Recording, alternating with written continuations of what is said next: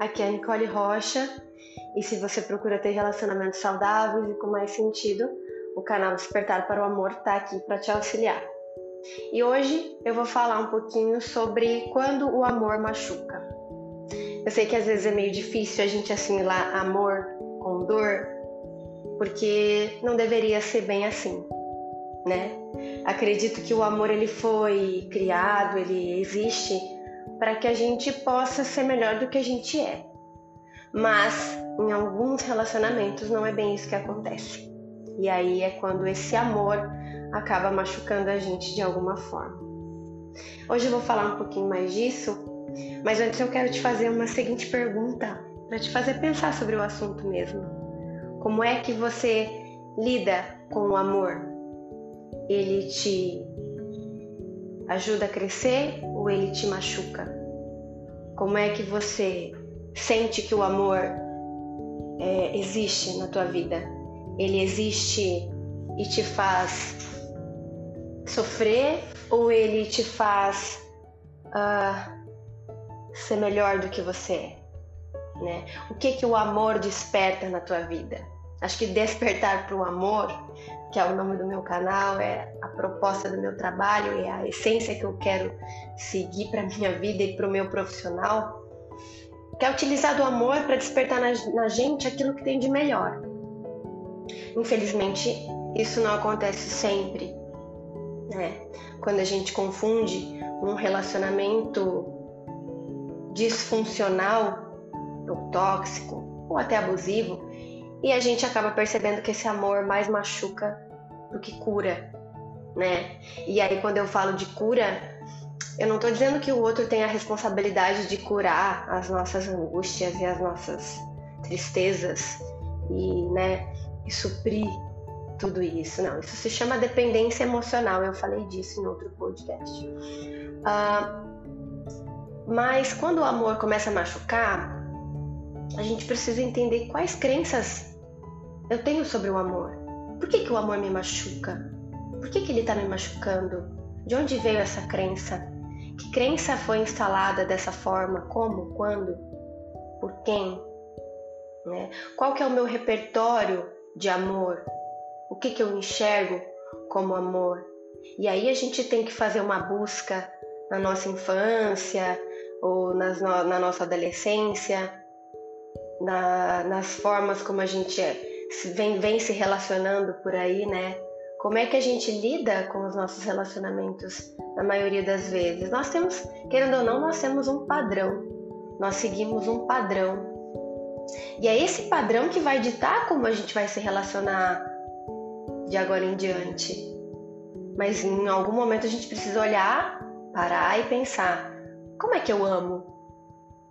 Como é que eu amo o outro? Como é que eu me sinto amada pelo outro? Né? E aí é de parar para pensar mesmo, trazer para o consciente a seguinte reflexão: o que é amor para mim? Como é que eu vim construindo esse amor até hoje? Como é que foram os meus relacionamentos? Como é que o outro faz com que eu me sinta amada? Será que é me trazendo insegurança? Será que é sendo ciumento? Será que eu internalizo que amor é ciúmes? Será que eu internalizo que amor é medo de perder? É medo de sofrer? É medo de apanhar? É medo de ser traída? Será que eu entendo que amor é algo que me faça, que precisa, que, que precisa me fazer com que eu viva numa constante vigilância? Será que o outro está me traindo? Será que ele vai me trair? Será que ele vai me enganar? Como é que eu enxergo isso? Como é que é isso para você? Como é que você identifica o amor na tua vida, nas tuas histórias passadas, nos teus relacionamentos passados ou nesse relacionamento que você pode estar agora? O que é amor para você? Né?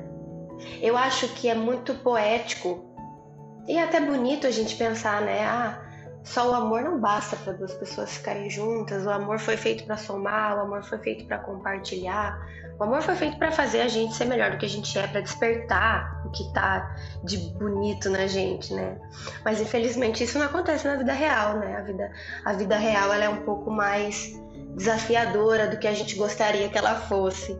A vida real ela nos faz tirar um pouquinho da, da zona de conforto e faz a gente refletir: opa, peraí, talvez o meu comportamento não esteja tão adequado com o relacionamento que eu, que eu quero ter. Então, o que, que eu estou construindo dentro do meu relacionamento? E isso eu vou saber, gente, quando eu sei qual que é a minha crença sobre amor. Talvez para mim o amor seja violento. Talvez eu me sinta amada se o outro é completamente desesperado de ciúme de mim. Para algumas pessoas isso pode ser amor. Talvez amor seja falar alto. Talvez o amor seja controlar. E aí cada um vai vendo de onde vêm essas crenças sobre amor. É, são crenças limitantes, né? Como é que eu internalizo esse amor na minha vida? Como é que eu fui amada lá atrás? Como é que eu fui amada no meu passado? Isso vai dizer muito sobre como eu sou amada no meu presente. Né? As nossas primeiras referências de amor foram os nossos pais. E eu não estou aqui fazendo crítica aos teus pais, nem dizendo se eles te amaram pouco ou muito, isso não importa. O que importa é como você internalizou esse amor. Né? Os seus pais, os seus familiares, as suas figuras paternais podem ter te dado todo o amor, eu acredito, né? Que eles podem ter te dado todo o amor que eles souberam dar. É, mas em algum momento da nossa vida a gente pode não saber entender esse amor, a gente pode não saber receber esse amor. Talvez foi falho, não sei, de alguma forma pode ter sido, depende muito da forma como a gente enxergou esse amor, como a gente recebeu esse amor lá atrás, né, na nossa infância, de pais, é, mãe, pai, avós, professores, que são figuras muito importantes na vida de uma criança, né? Então, todos esses momentos, eles são muito importantes para a gente determinar o que é amor na nossa vida. O casamento dos nossos pais, o casamento dos nossos avós, o casamento de pessoas importantes da nossa família, na nossa história de vida, o nosso contexto social vai dizer muito sobre o que é amor para cada um. E por mais que você tenha irmãos que sejam gêmeos ou não, a forma como vocês internalizam o amor pode ser muito diferente também. E aí é onde a gente se pergunta: esse amor está me servindo de quê? Ele me, ele me cura ou ele me destrói?